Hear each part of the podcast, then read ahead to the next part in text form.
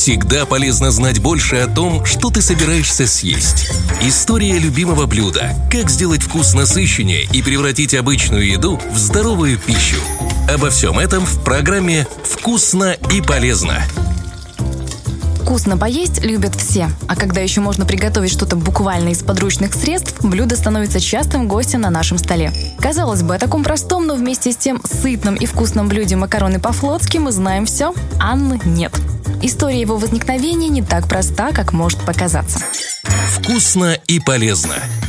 Если вы думаете, что первым макароны по-флотски придумал итальянский кок, смею вас разочаровать. Уже давно доказано, что блюдо придумано русскими. Правда, версий на этот счет, как всегда, много. По одной из них блюдо придумали действительно моряки. Часто отправляясь в плавание, им удавалось попробовать что-то новое. Ведь рацион питания у них был хоть и сытен, но скуден. Солонина, сухари да суп. А вот макароны были не по уставу, но устоять перед такой едой было сложно, тем более подавали их с мясом.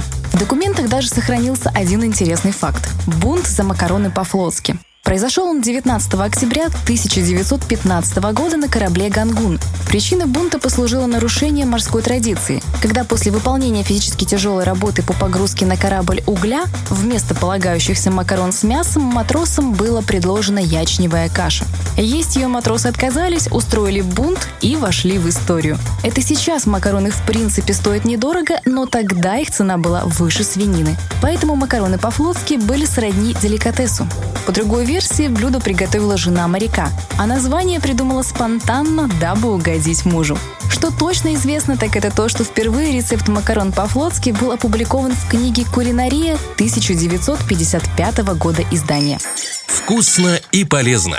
Само по себе блюдо очень калорийно. Поедая его каждый день, можно неплохо раздобреть. А если поговорка хорошего человека должно быть много не о вас, следует есть макароны по-флотски не чаще двух раз в неделю. При этом выбирать мучные изделия твердых сортов, свинину заменить на курицу или индейку. Можно даже готовить с рыбой. Вкусно и полезно. Приятного аппетита!